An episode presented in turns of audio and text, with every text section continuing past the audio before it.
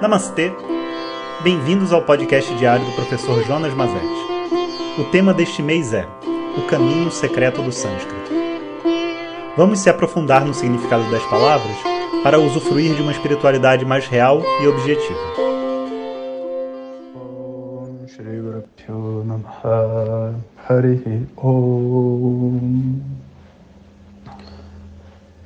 Bom dia, pessoal. Então, hoje, dando continuidade ao nosso tema do sânscrito, vamos falar sobre a palavra samsara. E samsara, de certa forma, é um pouco do que eu vivi nesses últimos dois dias.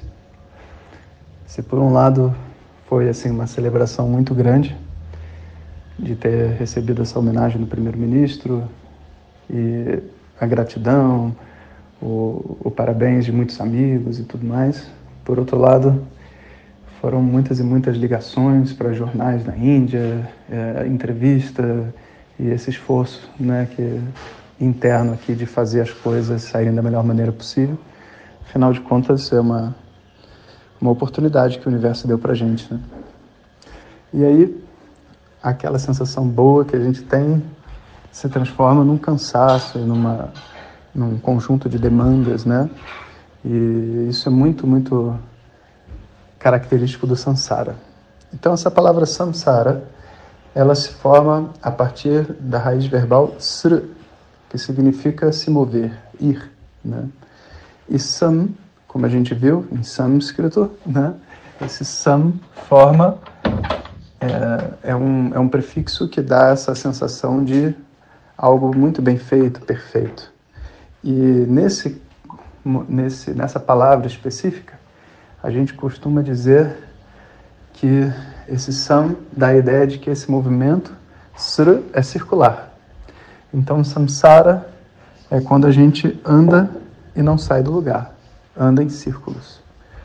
E esse termo, samsara, ele é usado né, dentro de toda a tradição védica é, como um, um termo pejorativo.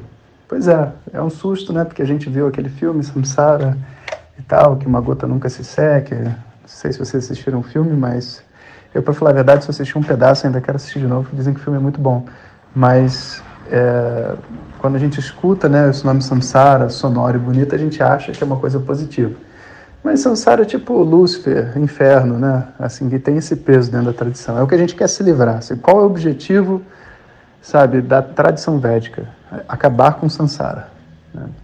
Então, é importante a gente compreender né, o, o, teor da palavra. E por que esse peso todo nessa palavra? Por quê? Porque andar em círculos, né, ou andar sem sair do lugar, é o, o que a gente chama de ficar dentro de um padrão. A armadilha da vida é a gente andar sem sair do lugar porque às vezes a gente muda de relacionamento, a gente muda de casa, a gente muda de trabalho e a história continua igual. A gente não muda a história. Então, esse mudar a história não é algo que vem através de uma mudança externa. É sempre através de uma mudança interna. E é claro que a mudança interna, em alguns momentos, vai gerar uma mudança externa. Inclusive, muitas pessoas perguntam assim: ah, professor, eu se eu estudar Vedanta, eu vou, sei lá, mudar minha vida, ter, sei lá, terminar um relacionamento que eu acho ruim, vou ter força para vencer um vício, vou ter. Não. Nada disso é o objetivo do autoconhecimento. O objetivo do autoconhecimento é você se conhecer, entrar em contato com a sua verdade interior, a sua paz, a sua natureza livre. Agora, naturalmente, você sendo uma pessoa livre, você viveria o que você está vivendo? Às vezes não.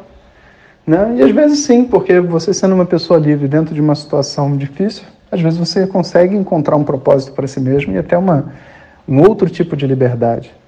Então, a mudança externa não é de verdade o que caracteriza a liberdade, a felicidade e a paz, é a mudança interna. E quando a mudança interna vem, se a mudança externa vai ocorrer ou não, depende da decisão de cada um. Então a gente diz, quando a gente estuda a gente estuda em nome de um conhecimento interno. O que vai acontecer do ponto de vista externo, a gente entrega na mão de Deus e deixa os desejos, as emoções e os karmas progredirem e se apresentarem para nós. Esse processo né, é um processo muito bonito que ocorre quando uma pessoa ela está fazendo a sua saída do samsara. Né? E essa saída do samsara se dá com o contato com os Vedas. Para muitas pessoas, o contato inicial de saída né, para o samsara é o contato com o yoga. Então, a pessoa descobre um caminho do yoga e, através dessa prática de asanas e respiração e tudo mais, meditação, ela começa a mudar a vida dela e ser uma pessoa melhor. Né? Então, é uma porta que se abre. E para outras pessoas, né, onde o yoga não é de verdade assada naquela precisa para crescer, o yoga acentua o samsara. E agora a pessoa está irritada com as outras companheiras do yoga, compete, sabe? Faz asana, fica olhando o, o corpo da mulher do lado, sabe? E, e começa a entrar num, num, num, processo assim de, sei lá, de sexualização através do yoga. Poxa, era tão melhor você fazer um trabalho voltado para sua abertura sexual, se você precisa disso, em vez de ficar abraçando as pessoas na aula de yoga achando que que está fazendo bem para a humanidade, está entendendo? Mas isso também existe. Por isso que a gente nunca pode dizer que uma sadhana, um, uma, uma disciplina espiritual, por ela só, é capaz de liberar uma pessoa. Não é. Porque não é a ação em si que vai ajudar a pessoa a crescer, mas é a atitude com que a pessoa faz essa prática e também a necessidade dessa prática na vida da pessoa. Porque se essa prática for acentuar uma qualidade que ela já tem, talvez seja só um samsara. A pessoa vai andar, andar e continuar no mesmo lugar. Porque não tem de verdade um ganho e um desafio. E quando não tem esse ganho, esse desafio, sabe, algo para superar internamente, o ego se remonta dentro da atividade. E ela começa a ficar irritadinha porque as pessoas não tratam ela como ela achava que deveria tratar, sabe? E aí começa uma. uma é, um sansara, né? Você entende o uso da da palavra sansara? É isso, começa um sansara.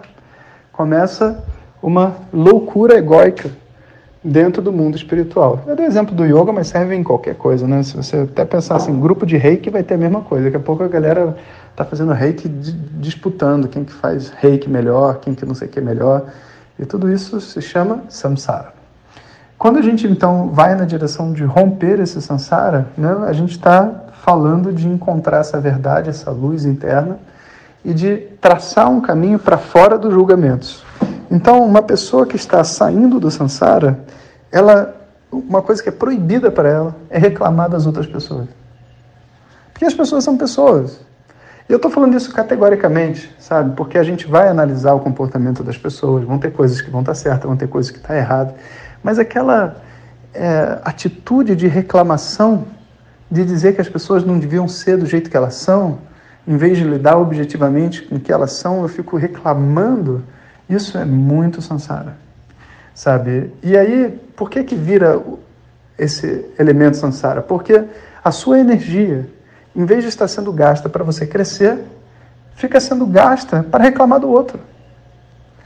E olha, muito dos problemas que a gente enfrenta do ponto de vista social são sansara por causa disso. Porque as pessoas não estão interessadas realmente em aprender, em crescer, em evoluir. Elas estão interessadas muitas vezes em dar uma lição na outra pessoa e falar que o outro está errado. Mas o que, que eu ganho em dizer que o outro está errado? E se ele estiver errado? Você está errado. Aí o cara, não estou. Você está errado. Ah, tá bom, então eu estou errado. Tá bom, o que, que você ganhou? A outra pessoa está errada. Ela descobriu que ela está errada, ela vai crescer. Mas o que, que eu ganho ao dizer que o outro está errado? Nada. O que, que eu ganho a reclamar da outra pessoa porque ela não devia ser do jeito que ela é? Nada. Se eu estou perdendo meu tempo com ela, eu saio de perto. Aí eu ganho. O que, que eu ganho? Meu tempo, que eu não estou mais perdendo sabe? Agora, eu saio de perto da pessoa e depois passo uma vida reclamando que a pessoa não é correta, eu continuo perdendo tempo. Então, o samsara né, é o que faz, por exemplo, uma pessoa se separar e depois continuar anos brigando com aquela pessoa dentro da própria mente. Isso é samsara. Ela continua presa. Ela saiu externamente, mas por dentro ela continua no mesmo lugar. Então, nosso objetivo é acabar com o samsara. E esse é o, vamos dizer assim, a prerrogativa de todo, todos os textos dos Vedas, toda a tradição védica. Por isso a gente tem que sempre ter muito respeito com essa palavra e compreender né, que se a gente não tiver alerta, o samsara toma conta da nossa vida. Um bom dia para vocês. Hariom. Obrigado por nos escutar. Saiba que através do nosso canal do Telegram, além dos podcasts e materiais extras, periodicamente recebemos perguntas diretas para o professor. Om Tat Sat.